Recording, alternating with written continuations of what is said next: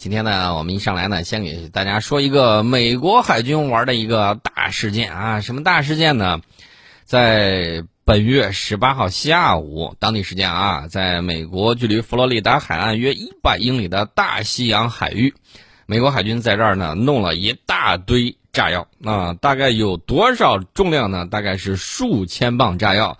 大家说在海里头弄这个是打算炸鱼吗？鱼肯定是炸上来的有啊，但是呢，人家认认真真在做一个实验。这个爆炸引起的冲击波呢，相当于三点九级地震啊，不可谓不大。那它的这个旁边呢，你抬眼一看，是美国海军最新型的核动力航母福特号航母。它干啥的呢？就是模拟该舰在战斗条件下的这个表现啊，比如说。有近湿弹的时候，通一下炸了，然后呢，验证一下这个船舶的抗冲击性能。呃，这个航母在设计的时候啊，就使用了先进的计算机建模的这种方式实验和分析方法，以确保它具备有足够强度来承受战斗冲击。那这些冲击实验提供的数据呢，是专门用来验证船舶的抗冲击性能的。啊，所以大家就知道了啊，他为啥要搞这么样一个大事件啊？其实呢，就是要做实验，看看效果怎么样。抗冲击实验呢有很多类型，通常啊，首先通过抗冲击实验设备来模拟一定距离之内一定当量的炸药爆炸的这个当量，对部分部件呢进行冲击实验。第二种方式呢是利用舰艇的比例模型来进行实爆实验。第三种就是类似于美军这种对实舰就是。真实的这个舰制啊，福特号不是模型啊，不是小船，而是拿了一艘实打实的东西来试验一下。但是呢，你要把握好距离，也要把握好这个呃一定当量的爆炸物。如果过大或者距离过近，极有可能对舰艇啊造成一定的这种损伤。它会在这个距离舰艇一定范围之内的这个水面或者水下来进行引爆。引爆了之后呢？这个实验的这个效果呢，就看看你这个抗冲击能力到底怎么样。它目呃，我们目测一下，大概这个炸点距离航母是超过一百米的。此外呢，这个美军呢还会利用退役舰艇进行击沉实验，有的时候呢拿这个导弹砰打上去了。大家在这个有一些呃微博啊或视频顶上呢，你会看到。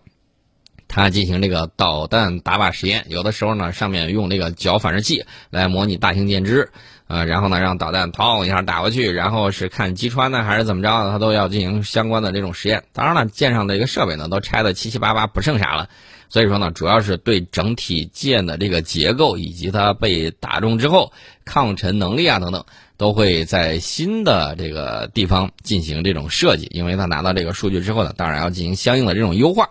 除此之外，还会利用各型弹药对其进行实弹打靶。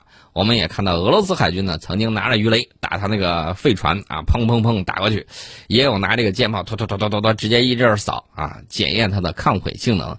呃，很多国家都有这样的实验啊，比如说咱们，咱们是在二零一四年，中国海军呢首次组织了某型舰艇的抗冲击实爆实验。那次实验呢，多次完成海上实爆。获得了大量船体的结构、设备、管路等损伤模式的第一手资料，也初步摸清了我国水面战斗舰艇抗冲击能力的这个底数。啊，这是我们给大家讲到了美国海军的这么一个大事儿。为啥说它是大事儿呢？不是说炸了一下。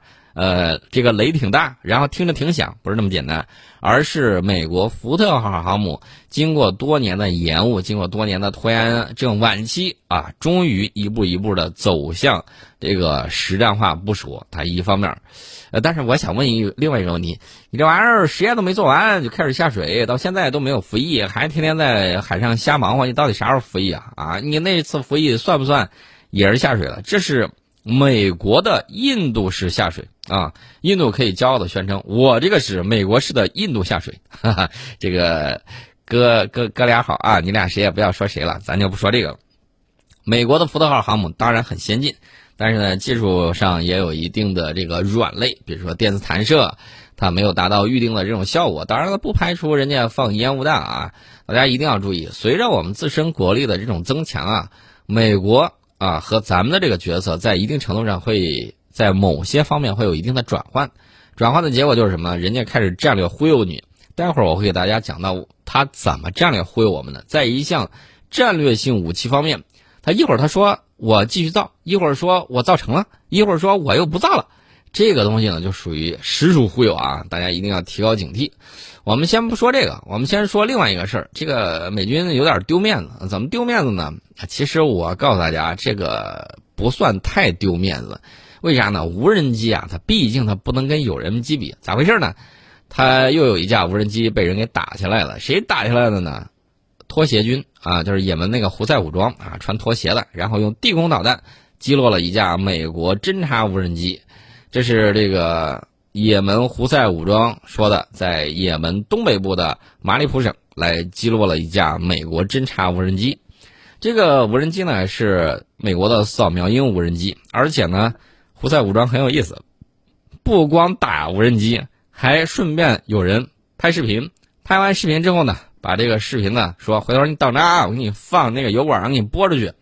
呃，既打这个防空战，也打舆论战，很有意思。今年四月以来呢，胡塞武装一直在进攻马里普市。这个马里普市呢，也是也门政府军的北部重要战略据点，也是他们最后的堡垒。现在也门北部地区基本都在胡塞武装的控制之下。胡塞武装呢，正对位于马里马里普市的这个军营和政府大楼进行轰炸。也门自从2014年以来，胡塞武装和总统阿卜杜勒拉布啊麦苏尔哈迪支持者呢持续冲突。后者自2015年以来一直得到以沙特为首的阿拉伯联军的支持，阿拉伯呢当然有呃沙特啊，沙特当然有 F 十五了，这个 F 十五战斗机呢这个效果呢大家也知道，这个武器啊它虽然好，还是得看到底是在谁的手里头能够发挥作用，所以说这个未来很长一段时间，人与武器的这种结合还是很关键的，决定战争胜负的最终它还是人。啊，这个扫描鹰呢是美国海军的一个舰载小型无人机，美国在中东地区呢多有使用。伊朗军方呢就曾多次击落啊，或者是俘获该型无人机，而且呢直接逮住了之后啊，把它拆了七七八八，然后呢又仿制了出来啊，这属于美军自敌的一种表现啊。那么美军现在一看这个无人机啊，确确实实发展是日新月异。美国陆军呢在着手研发新型的侦察机，可能用这个二手的全球鹰来进行改装一把。它现在开始的叫做高精度探测监视系统项目的下一阶段。这个项目呢，目标是给美国陆军在未来战场之上提供下一代机载情报、监视和侦察系统的任务载荷。这个目前参加这个高精度探测监视系统。项目投标的两家公司，一个是这个 L 三啊，哈瑞斯，还有一个是雷声公司。他俩的目标呢，都是把他们研发的有效载荷集成到新的固定翼监视平台上。这种监视平台呢，也分三种不同类别，比如说客机大小的改装海上巡逻机，还有那种公务机。美国人最狡猾的地方就在这儿，他经常派这个公务机啊进行改装，然后呢，他混在民航的这个航线里面。各种装民航机，然后呢，实行他这个什么呢？就是这个偷窥狂的这种欲望的实现啊，通常会这个。然后呢，他误导你防空的时候，把它当成国际客机去打，呃，结果呢，有年轻的这个战士呢就上了这个当，也有这种情况。然后他再大造世界舆论，这种方式是非常恶劣的。为啥呢？你想想，他一个军用机伪装成民用机，伪装在民用航线。你要是不能把它准确识别出来，你自己的国家利益就会受到损害。如果你把它识别出来，或者说把其他的这种公务机误认成为它的这个侦察机，你把它打下来，完蛋！美国马上就大造社会舆论，说你看看，太丧心病狂了，居然连那个客机都打啊！他会干这种事情。所以，美国最狡猾的一点就在这儿。除此之外呢，还有这个高空无人机。那么可选用的机型呢，包括波音公司的 P-8A 反潜巡逻机。包括湾流公司的 EC-137B 电子战飞机，还有庞巴迪的 E-11A 战场机载通信节点飞机和诺斯罗普格鲁曼公司的 RQ-4 无人机。目前呢，美国空军是觉得这个 RQ-4 无人机已经不能满足未来战争的需求，所以呢，他打算让 RQ-4 大批退役。虽然这个 RQ-4 啊服役时间比较短，但是呢，他美国空军是想换装生存能力更强以及渗透能力更强的机型，所以呢。极有可能会把这些二手无人机转交给美国陆军。当年美国陆军跟美国空军没分家的时候啊，那个还是二次大战的时候，你知道他们军种之争闹别扭到什么程度呢？就是在拉美地区啊，有一个基地，靠近拉美有一个基地。这美国海军呢有他自己单独的机场，美国陆军呢也有自己单独的机场啊。美国陆军航空兵啊，当时没有脱离美国陆军成为美国空军的时候，那你只能就是受伤了，你也只能这样降落在这个陆军机场啊，不能往这个海军机场去停。啊，所以说呢，这个美国陆军跟美国空军呢，啊，根源上还是有相当的这个血缘关系的，啊，所以说呢，美国空军一看这么多二手机，干脆转交给老大哥得了，啊，虽然那个美国陆军呢，在他这个里头排也排不上号，仅比美国海军陆战队排名靠前一位，啊，虽然这些无人机性能无法满足美国空军的这个需求，啊，美国陆军觉得拿来改吧改吧也还行，啊。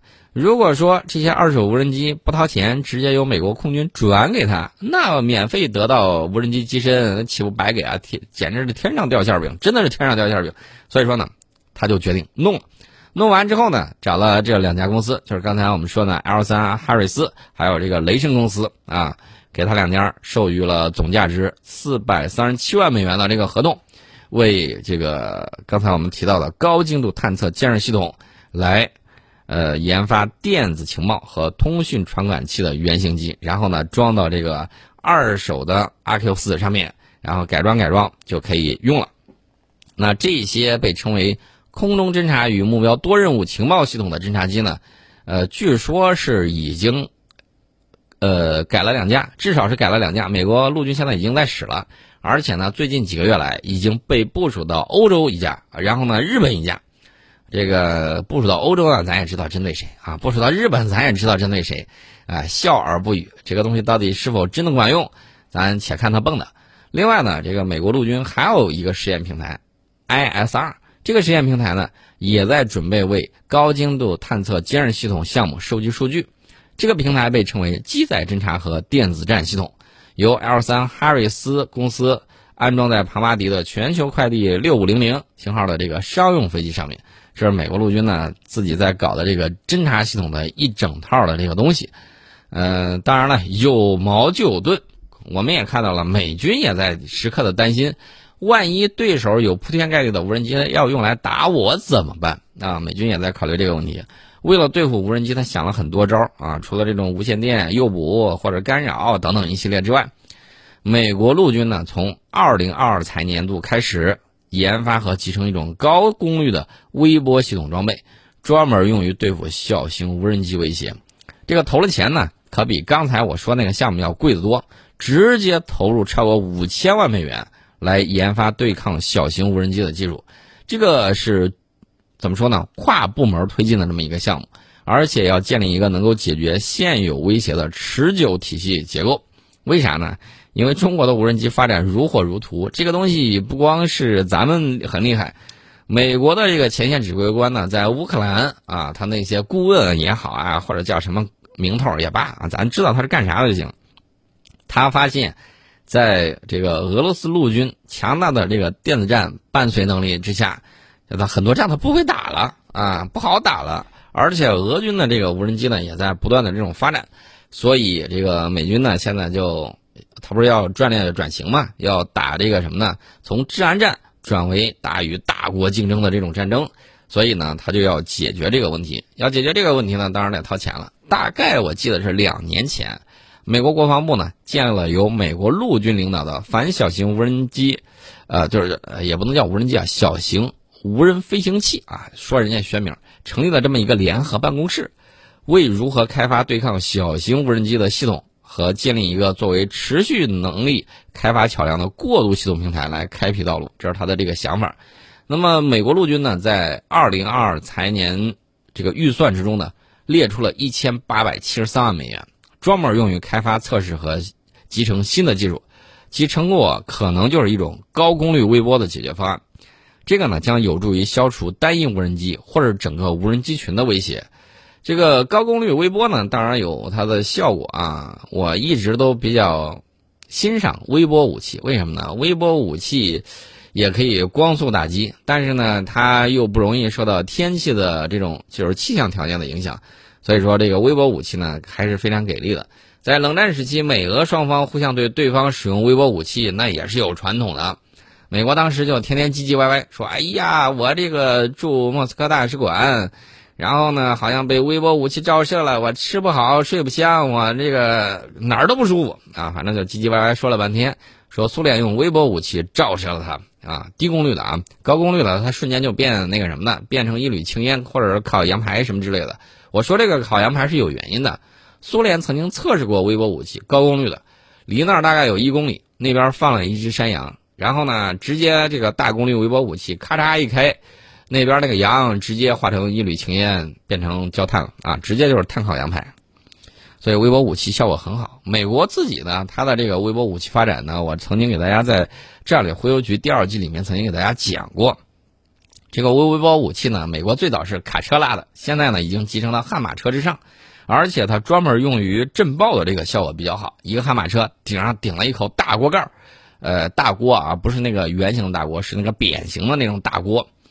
呃，那个大锅呢，其实就是天线啊，微波发射天线。它只要这个对付人群发射这个微波武器啊，会快速的怎么着呢？就是它这个功率还是低啊，会让你这个浅表皮肤产生灼烧感啊，有一种剧痛。感觉怎么着呢？跟你啪，这个手直接搁到一百度热水上一样啊，你就疼痛难忍。它可以加速你这个表皮里面分子的这个运动，然后呢，你会很疼。等到你跑开了之后，也就没事了。大家可能会说，那要对眼睛呢？如果你闭上眼，呃，也还好啊，躲开这个攻击范围也还罢。高功率微波武器那效果就给力了。为什么我说它对付无人机群有效果呢？就是这么一个情况。啊，直接一个扇面打出去，然后呢，无人机群不好对付，对不对？这么灵活，你怎么打呢？靠你装霰弹枪啊，显然不行。用高射炮，那跟打蚊子差不多，有点浪费。用导弹那就更浪费了。那怎么办呢？当然是来一个面杀伤的效果会比较好啊。所以说呢，美军正在考虑用微波武器来对付这个无人机群，这是他考虑的这个效果。那么今年二月份的时候，有一种新型微波武器。已经在美国新墨西哥州的科特兰空军基地进行了项目演示。美国陆军计划最早在二零二四财年进行实地测试。美国五角大楼呢，也计划在今年九月展示其反小型无人机的能力，重点是展示能够摧毁小型无人机的手持装备。这是他们最近一段时间正在忙活的这个事情。说完这个事儿呢，美国再说一个事儿啊，美国的这个航母打击群啊，就是卡尔文森号。将前往印太地区，这个护航的这个舰艇呢，据说有了重大的变化。我们知道，就在美国驻日本的里根号航母即将前往中东，支持美国从阿富汗撤军之际，那中间有空档啊。他也，咱也知道啊，咱们现在是一头大象，已经装不成小白兔了。那美国他当然要竭尽全力来对付你，他怎么办呢？那印太地区能出现航母打击群的空档吗？那不能啊！所以呢，呃，现在眼跟前看见卡尔文森号航母打击群呢，在夏威夷海域展开密集训练，啊，那大家也就知道了。训练完了之后，就来填补里根号离开之后的亚太战力空缺。他也知道一时半会儿也打不起来啊，这个他反正他也打不赢，所以说呢，他就训练完了之后，总要得表示自己面子在，对吧？这个脸面子呢。这个我们还是要看一看的。